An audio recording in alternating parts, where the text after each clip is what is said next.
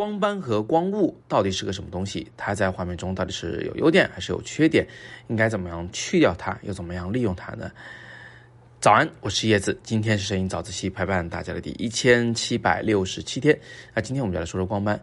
昨天在我们的摄影工作坊的大群里边，学员们发起了一个逆光摄影大赛啊，怎么回事呢？就是因为吴金辉同学他一时激起千层浪，他说。请教大家呀，用手机拍照时有这种光斑，有什么好技巧来应对吗？那有一位叫做石溪延吉的同学，他就说用手遮一下就没了，用手充当遮光罩。他说的一点都没错。这个光斑啊，连同光雾，它呢其实就是由于强光进入镜头，然后在镜头里面反复反射、折射所引起的这种啊，本来现实生活中并没有的这种啊光的效果。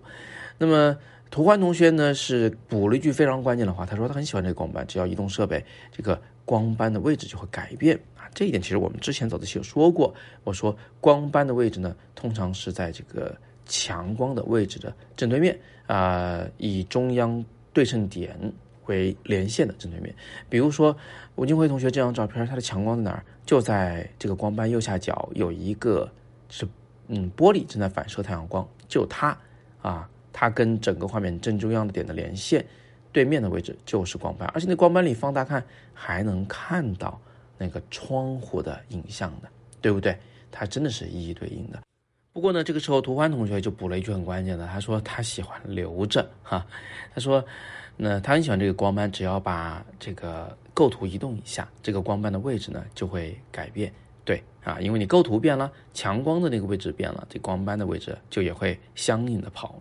嗯，你可以控制一下它，使得它出现在画面中不重要的位置，让它来帮你渲染气氛，同时呢又不干扰主体啊。比如说，不要把光斑放在人的脸上、眼睛上，但是你却可以把它放在他的身上、腰上啊，其他的部位。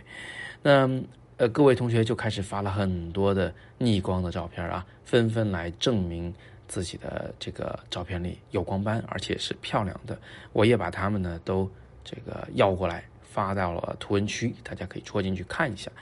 在这里呢，我再次给大家解释一下啊，这两个概念，一个呢是叫做光斑，一个呢是叫做光雾啊，这两点我们要分开来看待。所谓光斑啊，就是当强光直射镜头时，画面中会出现的一个比较清晰的啊，有着一些边界的这么一个大点点或者是小点点，有的时候它甚至是一串啊，可能七八个，那。它通常呢都会出现在，嗯，强点光源在画面构图中的那个中央对称点的连线的对面位置上，啊，那个位置是始终和强光源对称的。光斑有的时候可以很大，它在很大的时候啊，通常呢就是带有某种色彩，或者是在它的边缘带有一圈像彩虹一样的颜色，看上去就像是一条弯弯的彩虹，非常好看。而光雾呢是完全不一样的一种现象，光雾呢通常不是在对称位置出现，而是就出现在那个呃强点光源附近。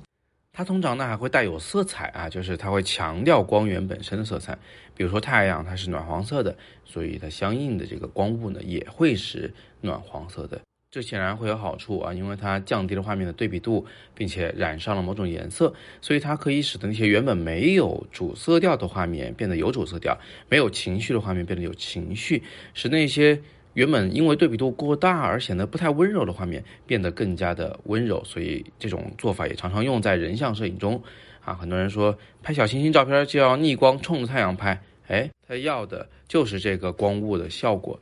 所以最后做个总结啊，光雾和光斑是不同的两个东西，它们特点是这样子的：光斑呢通常有具体的轮廓啊，它的位置会出现在画面中的点光源的对称位置上，它的大小不定，但是轮廓基本上是清晰的，它的色彩也不确定，但是和这个镜头的镀膜啊、结构啊等等的这个因素都有关系，有时候在光斑的边缘会出现彩虹。